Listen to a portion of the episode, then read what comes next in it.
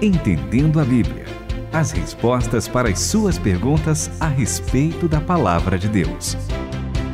Está no ar o Entendendo a Bíblia e além de agradecer você que está nos ouvindo, você que manda pergunta, a gente também quer agradecer você que depois que o programa passa, manda o que você achou. Pode ser crítica, sugestão, elogio, como é bom ter o seu retorno. Tanto que a gente separou uns aqui para nós três lermos juntos, né? Mas antes de lermos, vamos cumprimentar a turma. Eu sou a Burjato e vocês? Eu sou André Castilho mandando abraço pro Jairo Pereira, para também a Patrícia de Mossoró, para o Carlos de Santo André, para a Marie lá da França e eu vou parar na Edileuza de Natal, Rio Grande do Norte.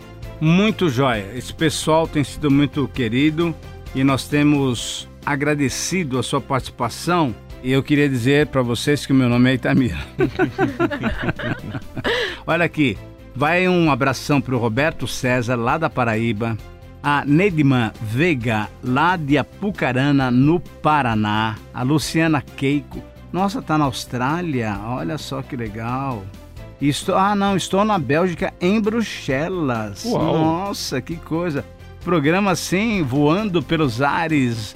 Não é só do nosso país, de todo mundo, de vários continentes. Viajando- Graças a Deus. Viajando pelo globo. Nossa, que coisa. é, mas também é uma coisa, né? Onde tem gente, tem brasileiro, né? É verdade. É verdade. E graças a Deus tem ouvinte da Rádio Mundial. Maravilha.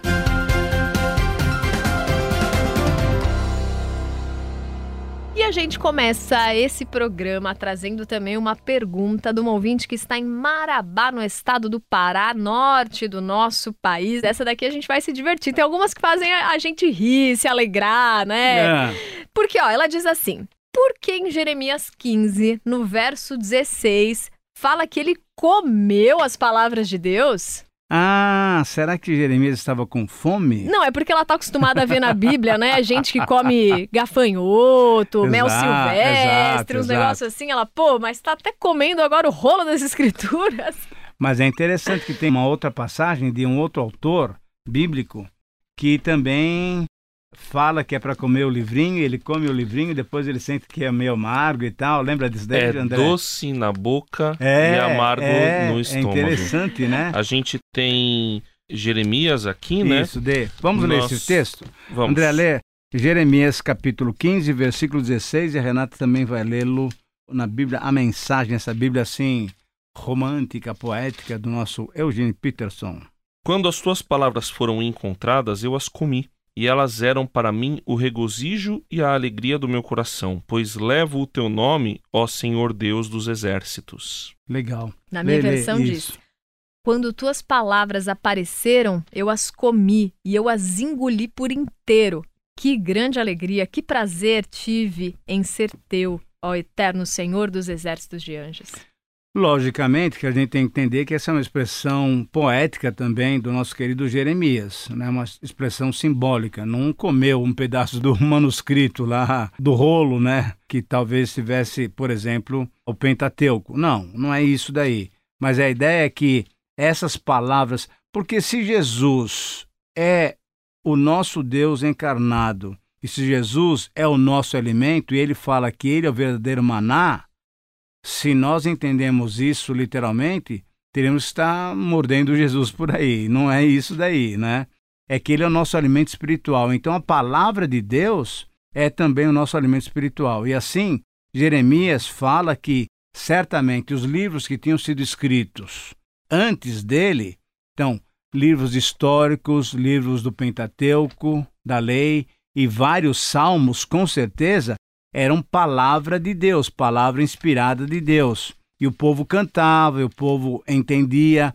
As leis de Moisés, né, como chama-se o Pentateuco, eram ouvidas, eram obedecidas pelo povo. E isso daí, esse obedecer, esse guardar, esse comer, é simplesmente a maneira pela qual nós estamos declarando que, olha, nós apreciamos tanto essas verdades que a gente está se satisfazendo nelas, porque elas são verdadeira comida celestial.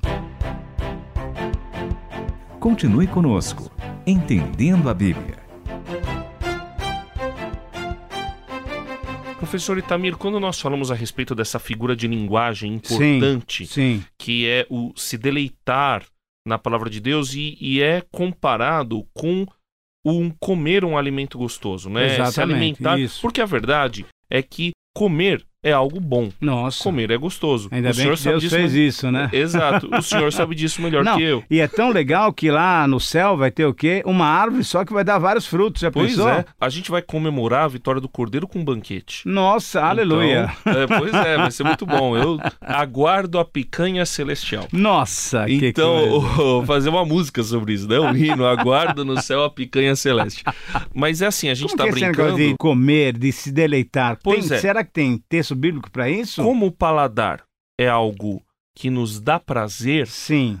a Bíblia compara em outros trechos também Ah, o prazer legal. do alimento com o prazer de ler a palavra de Deus e de também obedecer a Deus. Sim, sim. No Salmo 19, versículo, a partir do versículo 9, diz que o temor do Senhor é limpo e permanece para sempre. Ó, figura de linguagem, o temor do Senhor, que é o que você Exatamente. não vê, é limpo. É, Então, exatamente. Muito legal. Os juízos do Senhor são verdadeiros e inteiramente justos. Uhum. São mais desejáveis que o ouro. Opa. Sim, do que muito ouro puro, mais doces do que o mel Ah. que goteja dos favos. Então, quando ele fala do temor do Senhor e os juízos do Senhor, é aquilo que está registrado na sua palavra, no caso aqui, a lei, e a obediência à lei, através da meditação e da sua leitura, dá um prazer tão grande quanto se alimentar de algo gostoso, como é o caso do mel. Então, essa figura de linguagem que aparece na Bíblia muitas vezes é porque, assim como se alimentar é bom,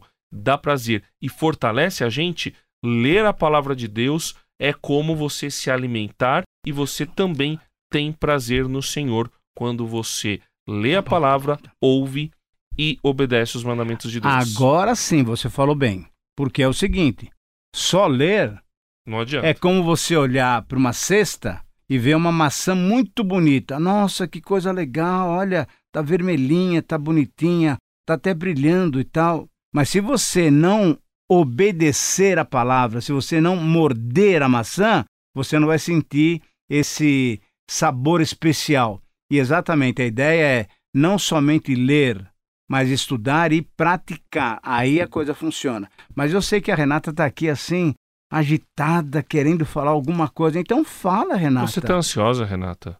Tô ansiosa A Bíblia pra fala- estudar a palavra ah, de Deus. Muito bem, Não, é agora porque sim. enquanto o André falava desse deleite que provar a palavra de Deus faz bem pra gente, acho que também tem a questão que sem a palavra de Deus, assim como sem a comida, a gente morre espiritualmente. Porque Hum. Jesus, quando foi tentado no deserto, ele tava um tempão Uau, sem comer. Bem lembrado. E hein? aí, quando vem lá o inimigo e tenta ele, ele fala: Não, nem só de pão viverá o homem, mas de toda a palavra de Deus.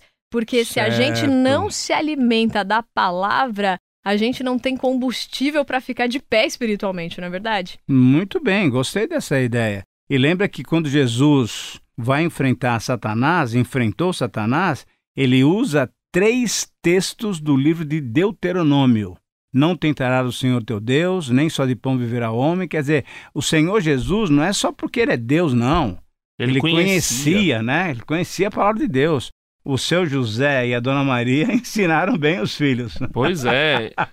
E a Bíblia fala que Jesus, quando ele estava passando da infância para a adolescência, ele crescia em graça e sabedoria diante dos Exatamente. homens. Então, essa vida próxima da palavra, nos alimentando da palavra, sem dúvida é fundamental. Eu lembro também agora, você fez essa colocação e eu me lembrei de um outro personagem que também conhecia as escrituras desde cedo, o nosso querido Timóteo. Lembra que a dona Lloyd e a dona Eunice, né, vovó e mamãe, estavam ensinando as escrituras para Timóteo. E aí, quando Paulo chega lá em Listra, todo mundo fala: olha, tem um menino aqui que é fora de série, tem um rapaz aqui que é, ele é super legal. Aí Paulo vai conhecer e fala: ah, peraí, esse cara vai andar comigo. Investe tempo nele, É né? impressionante. Assim como Barnabé investiu nele Exatamente. quando ninguém acreditava. E olha, tudo isso é feito de comer a palavra de Deus. Pois é, agora é o seguinte: a gente não vai comentar mais nada, porque assim como nós fizemos em programa anterior, É. eu também quero deixar